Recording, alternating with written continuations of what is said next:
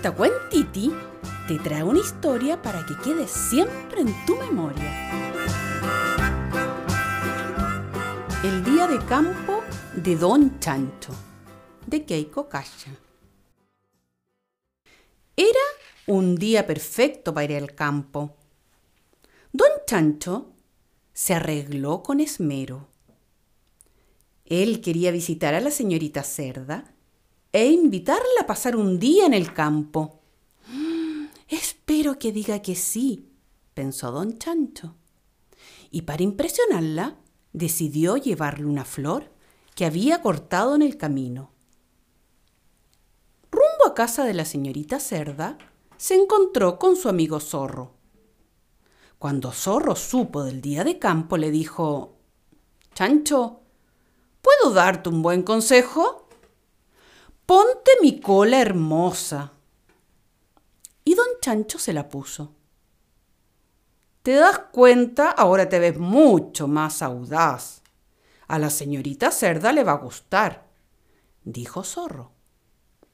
Don Chancho le agradeció el consejo y siguió su camino feliz porque ahora tenía una cola larga y peluda de zorro.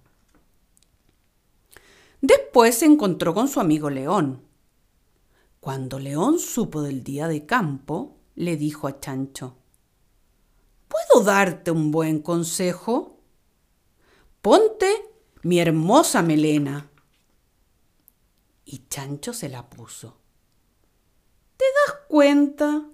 Ahora parece mucho más valiente. A la señorita Cerda sí que le va a gustar. Luego se encontró con su amiga la cebra, que estaba dando un paseo en bicicleta. Cuando Cebra supo del día de campo, le dijo a Chancho, Chancho, ¿puedo darte un buen consejo? Ponte mis hermosas rayas. Y Chancho, con mucho cuidado, se fue enrollando poco a poco las rayas de cebra.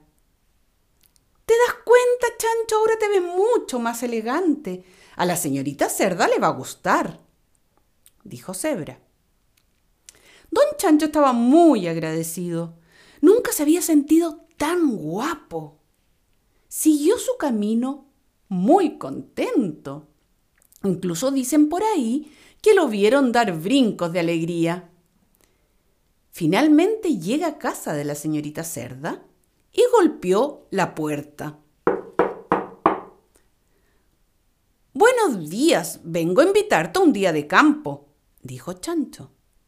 La señorita Cerda lo miró con terror.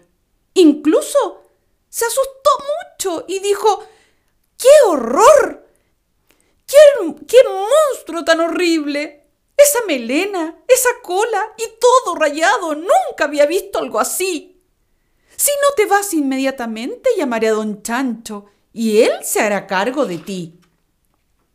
Don Chancho dio media vuelta y corrió, corrió, corrió a devolver todo. La cola al zorro, la melena al león y las rayas a cebra. Y luego, muy apurado, se fue nuevamente a casa la señorita Cerda y golpeó la puerta.